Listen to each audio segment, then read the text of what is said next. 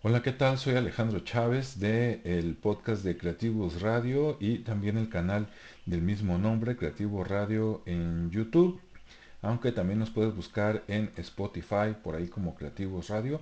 Y bueno, este eh, video o audio, dependiendo corto, es nada más para informarte que estaba viendo las noticias hace un momento y una noticia de MSN Noticias dice eh, México registra primera muerte por COVID-19. El hombre tuvo síntomas tras acudir a concierto en el Palacio de los Deportes.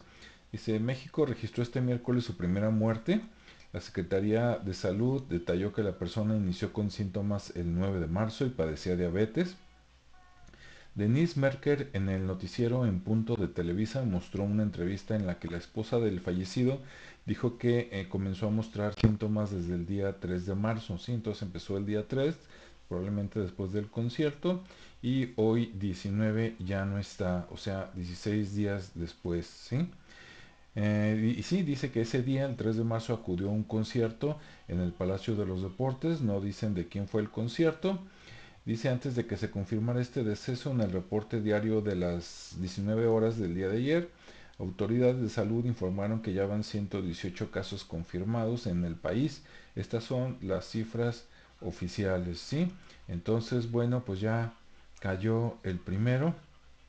Un abrazo a sus familiares y los demás, bueno, pues a tener eh, cuidado ya sabemos más o menos las, las medidas y los síntomas.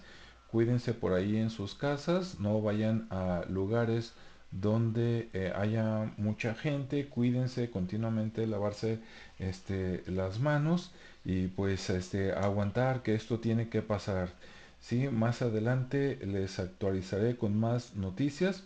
Mientras tanto, hay un hay noticias, por ejemplo, en YouTube hay un canal que se llama Top Chat este, de España, que a ellos yo los veo como un espejo de lo que nos va a pasar en los próximos 15 o 20 días, porque a ellos pues les pasó primero y estar viendo lo que les sucede a ellos en nuestro mismo idioma, creo que es muy, muy, muy eh, interesante, necesario y útil para ver qué pasa, ¿no?